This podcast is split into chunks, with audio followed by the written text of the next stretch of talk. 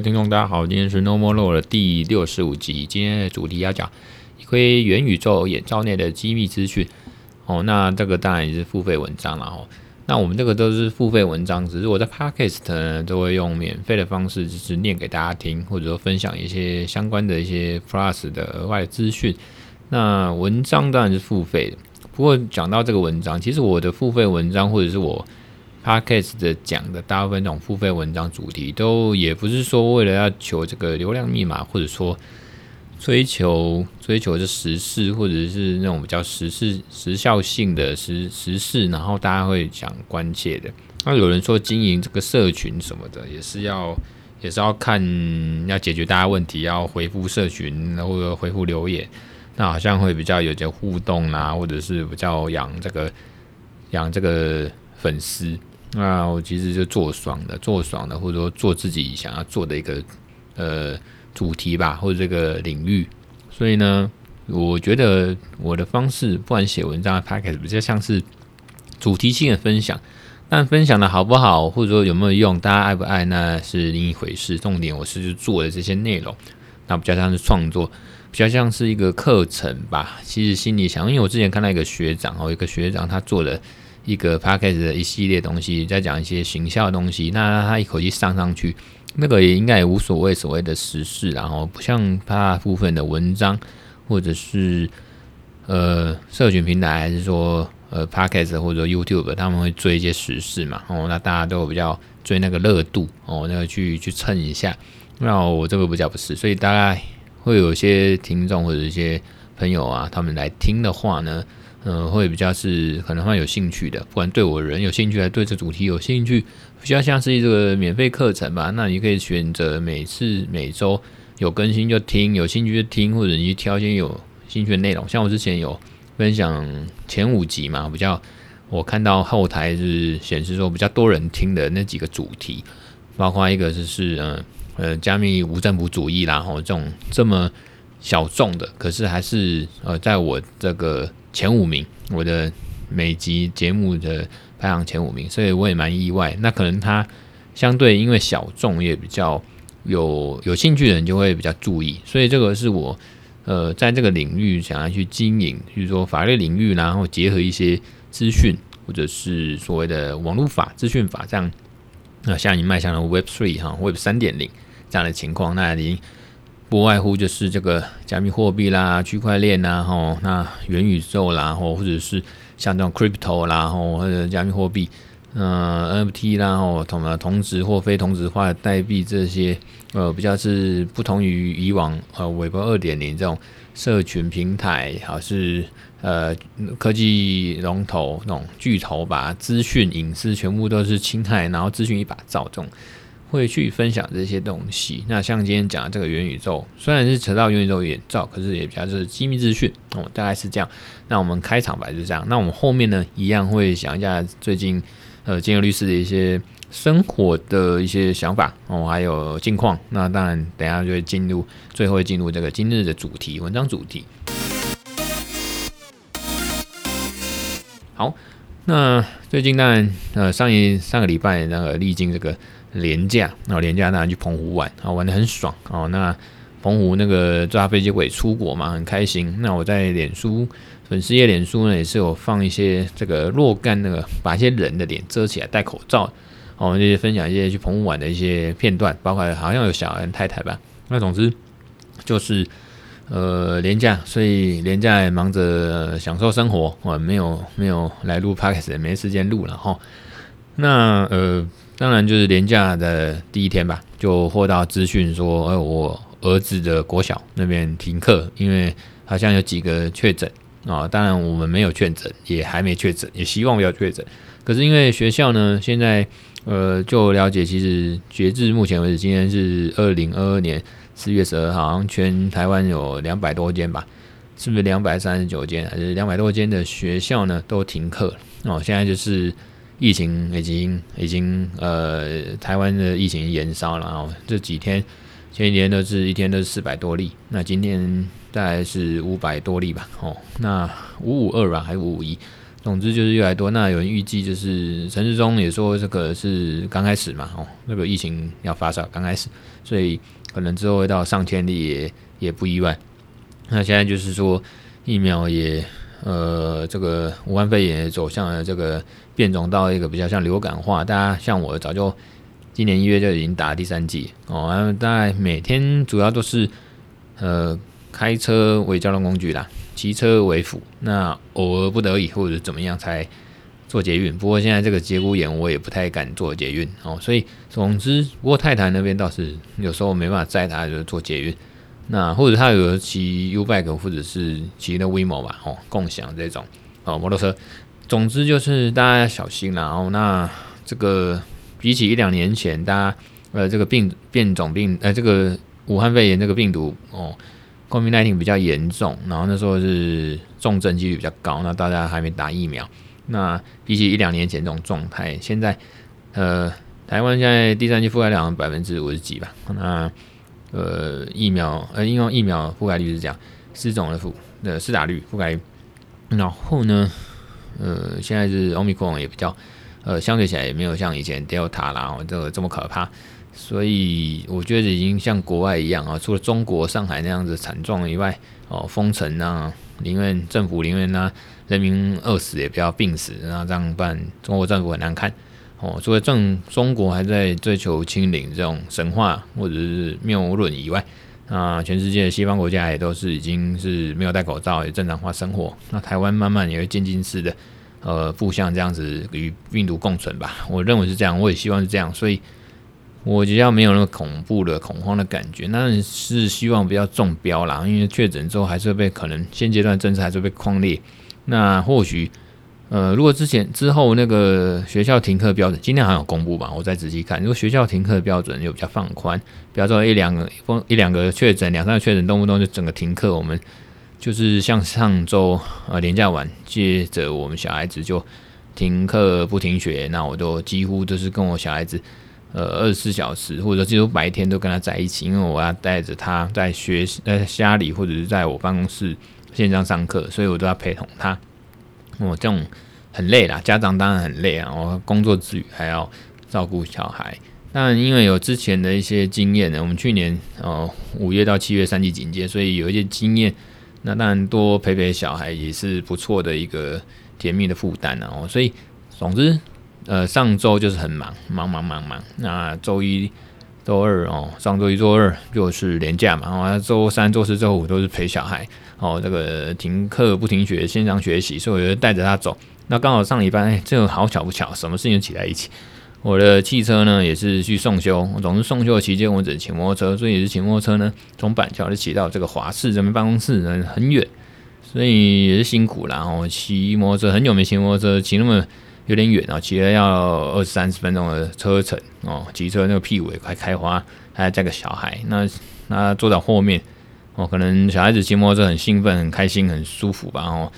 在后座也快要睡着了，所以说常常睡着，所以我每次骑车都要扶着他，或者说调整一下。总之上周真的很忙哦，就是这样。那期待之后，呃，现在有点像过渡期，这个中央啊，他们政策可以调整一下停课这个标准，然后。像我们企业或者是我们呃社会社会人哦，就工作人哦，爸妈也呃在职场上或者说社会上有些应应措施也比较明确点。现在还是过渡期哦，所以现在企业包括我看我们这边成果也是呃比较不像以前哦那么紧张哦，还要这个居家上班哦，或者说这个追踪什么。现在就是说问一下我们有没有。打完三剂啊，交通的方式啊，从哪边呃就住哪边，然后移动啊，来这个华台北这边华视这边上班啊，大概会调查一下这样而已哦，比较当然每天还是会量一下体温这些基本工作，然后呃手部消毒啊，戴口罩，大概会做这些基本工作，反正呃比较像比较像是慢慢的接纳，所以台湾现在也是慢慢渐进式的接纳，口罩还是要戴，或许下半年不用戴了吧，或者说戴着安心也好，总之。有一个明确的标准，不要说一下子就把你哦，呃呃隔离十四天，现在已经降为十天了嘛。如果真的确诊也隔离，那像停班停课啊，停课他们也是十天哦。那刚好遇到连假，所以实际上课的日期啊，父母辛苦的日期时间也缩短了一点哦，比较比较没那负担。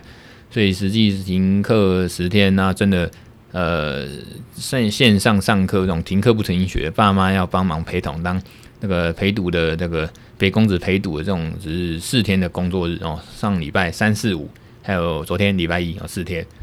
所以辛苦就四天，当然额外也是蛮开心、甜蜜负担，可是真的很累了吼。有时候就是累到也是有点爆炸，因为我还是要工作嘛吼。那心心念念这个 podcast 也没办法录，那他的小孩他们线上上课吵死，然后一下课也是跑来这边闹你呢，就是闹你啊，就是想要跟你玩或者想要玩，那你也是要陪他管他嘛，所以怎么可能录 podcast？本来还想说要不要一起录哦，亲子父子一起录，然后我总是要准备一些。题材主题让他发挥，或者说控制他嘛，否则他们一直对着这个麦克风麦鬼叫，他们用尖叫，那这个能听吗？不能听。所以呃，后来让他作罢，因为没时间，而且没那个准备，情绪不够哦，所以就作罢。所以到今天礼拜二哦，这个嗯才有这个机会来录。所以呢，嗯、大概就是最近的近况哦，也是嗯、工作之余生活精彩，然后。呃，生活步调非常的紧凑哦，包括我们要面对这个疫情。总之，现在呃，希望这个政策可以渐进式的调整，然后慢慢也跟病毒共存，然后把它当流感，然后口罩戴好，一样该做的什么呃酒精，我觉得是比较适合台湾这边，然后毕竟呃那个能安然的这样渐进度过是最好的。好，然后最近当然也很热啦，不过这个礼拜四好像又好像变凉，所以最近就像夏天一样。所以大家要保重。那这题外话，今天好像是我们呃台科大 EMBA Niki 学姐的生日哦，不好意思，这个人呃喉咙有卡卡。Niki 学姐生日，那我记得她是听众啊、呃，他应该也会可能会听这一集这一集吧哦，所以祝 Niki 学姐生日快乐哦，谢谢谢谢是你这个忠实听众，从我还没录之前就哦力挺瞎挺我这个节目啊，力挺我这个节目哦，所以感谢我们 Niki 学姐，也祝你生日快乐，心想事成。那我们这个。班上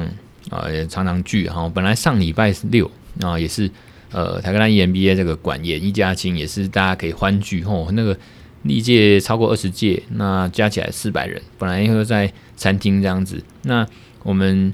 呃学长姐他们在筹备这个活动哦，也是筹备至少半年以上，结果因为疫情这样扰乱，突然疫情升温哦，每天几百人，那主办单位就是学长姐他们这一届的主办单位当然。不敢怠慢啊，那也很难承担风险啊，所以就忍痛停办。所以这已经第三次停办。因为疫情从前年，也就是两年多前就开始就停办，到现在已经第三次，所以真的很很难过。然后因为能相聚哈，那么多人其实是很难的机会。那当然很讲见面，现在连那种小型，现在疫情上延到连我们小型的聚会，可能都有有点那个有点顾忌。哦，所以真的是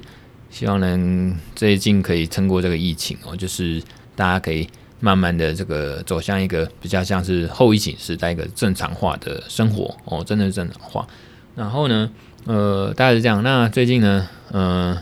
，Podcast 的这个对人生也是有点体验啦，包括律师生活什么体验，就是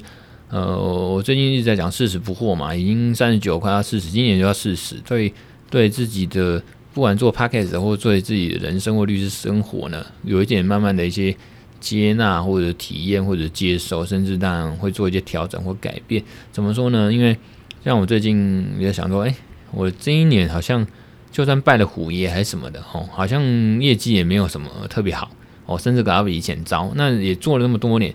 是不是有什么问题？律师这个业务是不是有问题？还是我经营有问题？后来觉得说。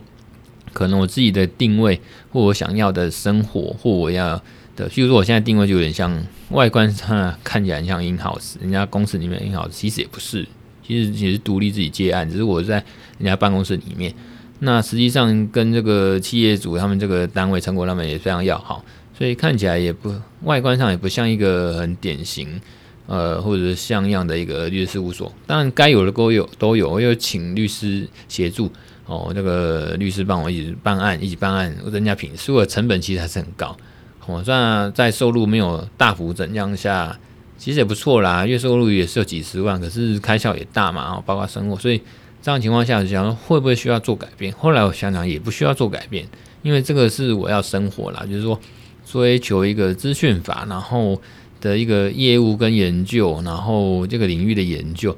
然后这个形态呢，我也安置说比较做自己嘛，吼，然后也是在人家成果里面的办公室，也是舒舒服服的哦，真的是吊打外面一堆办公环境跟形态。那走了比较实质路线，所以会来的要么就是认识的，或者是介绍而来。那有缘就会接案哦，再帮他处理，或者是做一些法律顾问。那自己也做一些一些文章啊，像作家或者讲师顾问啊，然后。那现在是投资小白，做多少投资一样，就是那个 dancer 嘛，哦，也嗯敢讲自己 dancer 蛮北七，就是喜欢跳舞，然后所以也不会太放弃往这一块。那一样在研究一些区块链或者是一些呃加密货币，还是 Web Three 这种元宇宙或区块链这种法律啊。我觉得，因为毕竟这个元宇宙，应该说区块链这个比较是 Web 三点零。你说研究网络防资讯法，这个已经没办法，势必是要研究相关的议题跟法律的东西。所以呢，这个既然我要走这个资讯法，所以这一块区块链这些东西是势必要碰。以前我不想碰，本来想说走一些比较 AI 的，那 AI 还是会碰。可是你讲网络法、资讯法，它它 Web 三点零这个在区块链架构下，势必就要研究一些相关的一些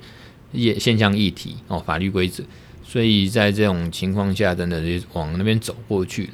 然后呢，呃，我不知道未来到底能不能成功，不过这是我有兴趣我选择的。所以想一想说，也比较心无旁骛，没有彷徨了。以前会彷徨，会想说是不是自己哪边不对，是不是要比较像一个律师的样子。那现在也比较不会去困惑、疑惑这些东西，慢慢真的走向事实不惑，因为这是我要。那纵然没办法，现阶段因为现阶段没办法赚大钱，或者是。看，从一般世俗眼光看起来就是不像样的律师，怎么做了那么多年呢？好像业绩跟规模没有大幅成长，哦，好像没有赚很多钱，哦，那呃，财富没有累积，财富没有自由，没有买没有买一些啊、好房子，因为我当然也渴望说有一个不错的房子，自己的空间，自己理想那个窝嘛，哦，那当然这个梦想还是存在，只是有待努力怎么调整，因为现阶段来看业务量也不多，那不多的情况下呢？但有点像当初的初衷，那个那个初衷不变，就是有钱赚钱，有案子赚钱，没案子赚时间赚钱嘛。哦，所以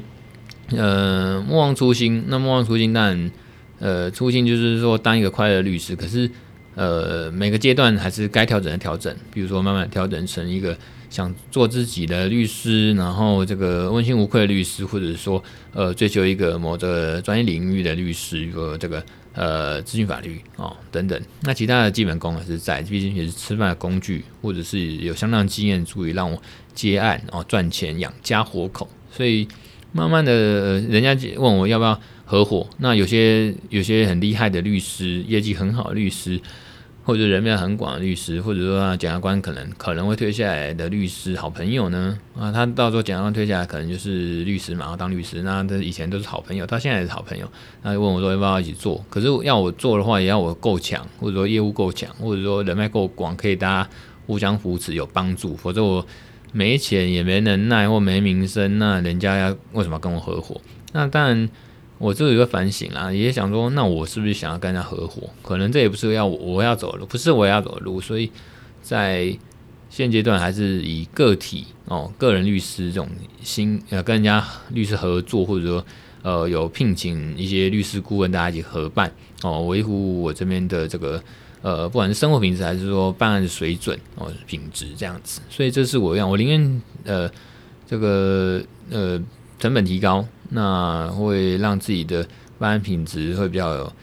好一点，然后节奏啊，不管是工作节奏或生活节奏好一点，这是我算是我自己对工作上、职业上一种投资吧，哈。那所以就是这样，所以我宁愿花一点时间。所以上次终于把一篇写出来。那呃，我刚才有提到说，为什么我的文章其实都比较像是课程，因为我就讲一些相关资讯法，然后讲一些我我想讲那。比较不是那么热门时事的，然后当然也不至于太旧，我不可能现在还会去讲什么微博一点零的东西，还是跟你讲奇摩雅虎什么网拍那些嘛，比较少讲这种，比较不会去讲这种东西，所以也不至于太旧。那写这个东西有时候不一定有流量密码哦，不一定大家喜欢。可是我按照我的方式，比较像是我的一个系列的，我觉得比较像系列课程。否则说，像最近写这个，呃，有个议题叫做呃文章付费文章哦，就是说虚拟资产的投资风险跟诈骗只在一线之间哦。下次也会讲哦，下一集 Parker 也会讲。那我最近写这个，包括说我的呃方格子文章或者脸书有放一些那种人家呃比较是呃侵害配偶权这种文章啦，或者说这种。呃，骂三字经还是什么东西的哈？呃，妨碍公务这种文章，哎、这个触及率或者是呃流量都不错哦，这个触及率不错，那曝光度不错，所以这种就达到行销或广告的效果。这种就是比较接地气，比较有流量密码，人家就是即时性、时事性哦，那法律新闻、法律时事，或者是说比较大家有兴趣，就是钱嘛，含金量高，或者是说。比较警示的哦，那虚拟呃资产、虚拟货币哦、加密货币啊，投资跟诈欺这种一看人家就有兴趣，因为大家都不怕被骗，或者大家想发财，都想投资理财嘛哈。所以你看 Podcast 或者说书里面大部分都是投资理财，这种卖的比较好哦，大家就跟钱有关，追求财富自由。所以我自己也会听一些股癌啊一些节目，所以就是这种东西大家真的比较兴趣。你有没有讲什么区块链哦，那只有小众，但。那个还是有很多人听，包括一些呃投资的加密货币的币圈都会听啊，所以这个对他们来讲含金量高。可是我的东西比较比较不是偏向呃含金量高的东西，比较是还是有点学者或者是呃实务或者法律面的东西吧，吼，比较像是这种东西。所以呃大家都还是请多关照了哈。那这就是近况的一个。一个报告，那我们接下来呢，就来讲今天的文章吧，哈。那今天呢，嗯，我要讲的这个是呃元宇宙，呃元宇宙眼罩的机密资讯。那一般讲到元宇宙呢，Metaverse 就会讲到这个韦伯三点零嘛，哈，加上这个 Crypto Assets 就是加密资产，还有 VR 就是虚拟实境这些应用场景。可是其中那个虚拟实境目前还是讨论比较高了哦，最高的就是头戴呃头戴显示器哦，那英文就是 Head Mounted Display，呃简称 HMD。那说到这个就一定要讲到 Facebook 哦，现在 Facebook 叫做 Meta 了哦，它旗下最受欢迎的就是这个它的 VR 头戴显示器，就是 Meta Quest 哦，M E T A 空格 Q U E S T 哦，Quest Meta Quest。它这个改名之前，Meta Quest 改名之前呢，叫做 Oculus Quest 哦。那这个这样的 VR 头戴式显示器呢，刚开始是有一个公司叫做 Oculus VR 公司，他们做研发的哈。它有一个这个创始人叫做 Lucky 哦，也是念起来像幸运的 Lucky 哦，那就是 L U C K E Y Lucky。这个人这个也算是大神级的了哈。讲到 VR 头戴式眼镜，就是他了哈。那这个我要今天要讲就这种元宇宙眼罩，因为我们通常都戴这样眼罩才能去看这样 VR，才能看到里面眼罩里面这个元宇宙世界哦，这样游戏啦，或者是里面的一些社交场合，或者是里面的一些呃，通常在里面就是有些人甚至戴上去做一些会议哦，虚拟会议哦，那种虚实整合虚拟会议会议室或办公室哦，现在有这种东西了。那里面这样的眼罩，它的背后。呃，暗藏的当初很多机密资讯，比较像是合约哦，合作合约或者是这种合约保密资讯里面所谓机密资讯。那讲一下这个背景事实，当初这个 Lucky 呢，在二零一二年呢，在 VR 界呢就非常有名，非常有名，因为他呃，从以前就去研发了这样的 VR 的呃头戴式头戴显示器。那在二零二一年呢，就成立了这个 Oculus VR 公司啊，研发这样子的 VR 头罩。然后就被一家知名的软体开发商叫 ZeniMax 哦，Z E N I M A X ZeniMax 收购。啊，这个公司被收购，所以那个 Lucky 就签订了这个保密合约，重点就是保密合约啦，它就是涉及到我们刚才讲这个元宇宙眼罩里面一些机密资讯，大家都知道这个签约通常以后保密条款，然后机密资讯什么营业秘密这些，那你不能泄密，要保密。所以 Lucky 呢就跟 ZeniMax 这个公司签订这个保密合约，但是呃，他们二零一二年前吧，可是 Facebook 呢，那时候还没有改名叫 Meta，反正 Facebook 脸书就在二零一四年的三月也收购了这间 Oculus 的 VR 公司。那呃，这样就有点利害冲突，可能会有营业秘密或机密资讯被侵害的问题。所以这个 ZeniMax 这个公司呢，他就在二零一四年五月去告哦，去起诉这个 Oculus VR 公司，还有也有告了这个 Lucky。总之就是 ZeniMax 觉得我签约在前嘛，要保密嘛，Lucky 你要保密嘛，哦，那你这个 Oculus 那个 Lucky 所创立的这个 Oculus VR 公司也要保密哦，这样子的 VR 头罩你相关的技术啦、机密资讯都要保密。怎么你可以？怎么你 Lucky 跟你的公司去把这样的东西卖给脸书呢？所以他那个告，那告到的 ZeniMax 给杀红眼，在同一年就二零一四年的。他五月是起诉嘛，八月就加告，把脸书也告进去。他就主张说，你们都呃，就是这个 Lucky 跟 Lucky 的公司 Oculus VR，你们违反了保密合约跟侵犯我营业秘密。那 ZeniMax 在对脸书加告的时候，也是说主张说，哦，你商业上剥夺我这个呃元宇宙头罩的这个虚拟直径技术哦，剥夺了哦，可能会害我不能用。那最后。美国联邦地方法院就是北德州哦，德州的北部北德州法院的陪审做出判决，就是被告的这个 Oculus VR 公司呢，违反了当年二零一二年的保密合约，所以应该支付 ZeniMax 的公司两亿美元的损害赔偿金。那后来这个案子其实，在二零一八年也达成和解。其实通常国外这种案件都是最后添加和解，把它落幕了哈。可是。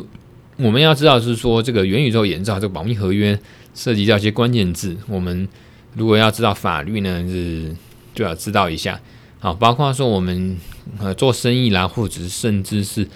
给人受雇给人家请，因为我们是员工啊，劳工啊，跟人家签啊劳动条款哦，尤其是其实各行各业都会会有哦，这上面都会写一些保密条款，都会写一些机密资讯啊、营业秘密啊，甚至专有资讯啊，甚至我们会讲的残。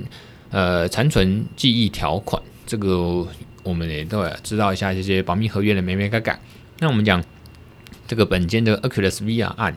里面，当然讲一些机密资讯、营业秘密、专有资讯，或者是残存记忆条款，那常常交互使用，有些时候会重叠啦，或类似，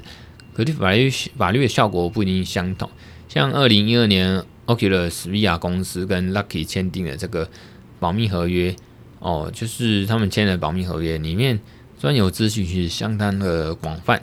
呃，所谓的专有资讯几乎涵盖全部揭露的那一方，那揭露给接受方的所有资讯。所以呢，它这个专有资讯指的就是所有资讯跟技术，不管是不是有书面完成或者是属于个人机密，只要你揭露的那一方的业务、技术、财务相关的资讯，包括他的母子公司、关系企业，哦，那。呃，他的客户啦，或技术授权相关的，都是包含在里面。那那时候呢，Lucky 可能虽然是这个头戴显示器这个 VR 技术的大神，可是可能在法律上或合约上的经验不足，然后很太多仓促了吼，所以那时候就就签约了哦。他可能没有一些法律专家帮他把关这些保密合约，所以呃，合约里面这种机密资讯范围太广泛，专有资讯的定义太广泛，导致就是。先天就不利，你签下去对你就是，呃，比较是很容易被人家动辄的就去去去怎么讲，主张侵权，然后你可能就要因此赔偿损害。所以其实呢，应该就是不管你是呃受雇的劳工，还是说你们公司之间呢，呃，不管什么公司，公司之间合作呢，有签保密合约呢，上面的机密资讯其实应该有定义跟限制。啊，例如说，只要是揭露的那一方业务相关的，那大众没有获知哦，大众无法知道的一些讯息，那就是把它限缩起来哦，甚至可以参照做营业秘密的范围。因为刚才提到营业秘密啦，其实营业秘密在我们呃台湾或者美国或世界这种营业秘密法规吼，营业秘密范围是比较小，它是有严格的法律要件才会才能叫做营业秘密。譬如说，人家这个要有机密性，就是要。保密哦，这是就像机密一样这么可贵。然后它有经济价值、商业价值。啊第三个，它要合理的保护措施。我们之前讲到相关的呃节目议题的时候，也讲到啊，营业秘密一定要有个合理保护措施。譬如说，至少把锁上，或者是我至少呃权限或者钥匙啊什么的哈，才能打开，或者说我在上面会注解一些这是营业秘密，是机密资讯哦。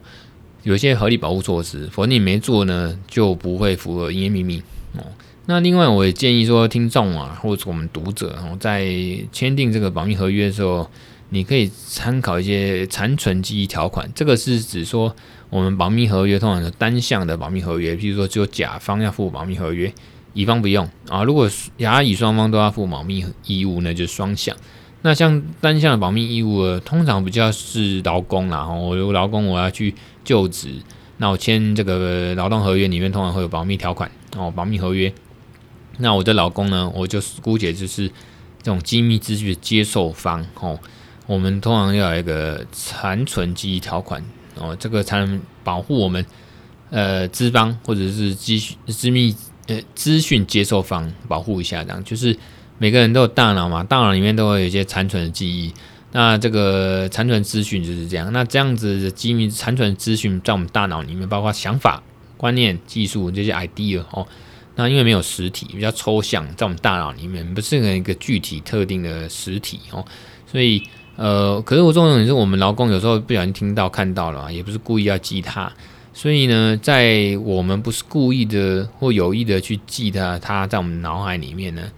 呃，这个获取一些内线或者一些机密资讯，这样就不会构成违约。如果你是故意记到你大脑里面，然后到处去讲，然后被人家抓包，那就是会违约，违反保密契约。就是说，这个是残存记忆条款，就是说这个条款是说，只要我这一方哦，资讯的接受方哦，不是故意的或有意的去记起来